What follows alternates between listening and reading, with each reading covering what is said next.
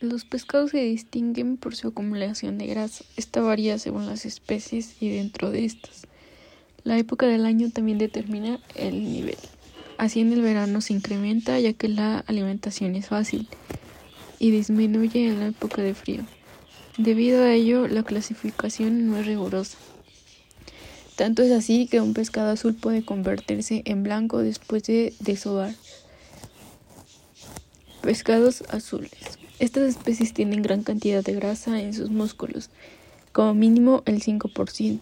Viven cerca de la superficie del mar y como tienen que realizar grandes desplazamientos, acumulan más grasa en su musculatura ya que tienen que trabajar intensamente durante sus viajes.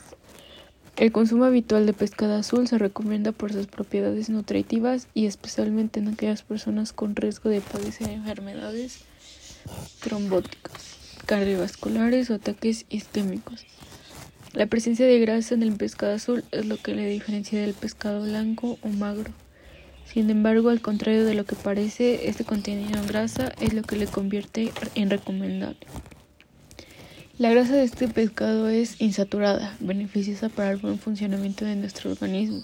Además destaca por el aporte de ácidos grasos, oleico, linenoico, ácido esencial, ya que nuestro organismo no puede sintetizarlo por sí solo y se obtiene a través de los alimentos.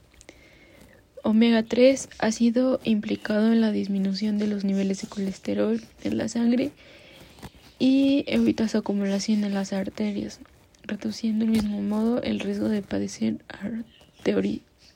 arteriosclerosis. Pescados blancos. Los constituyen los peces que viven en las aguas cercanas al fondo y no hacen grandes desplazamientos. Debido a ello, su musculatura no necesita hacer grandes esfuerzos y su acumulación de grasa es inferior. A este tipo también se le conoce como pescado magro. Su carne es blanca y fácil de digerir, ya que su contenido en grasa es inferior al 2%. A este grupo pertenecen entre otros la merluza, la pescadilla, la trucha, el rape, el lenguado y el rodaballo. Pescados semigrasos. Algunos peces viven en las profundidades medias y sus cualidades son muy variables.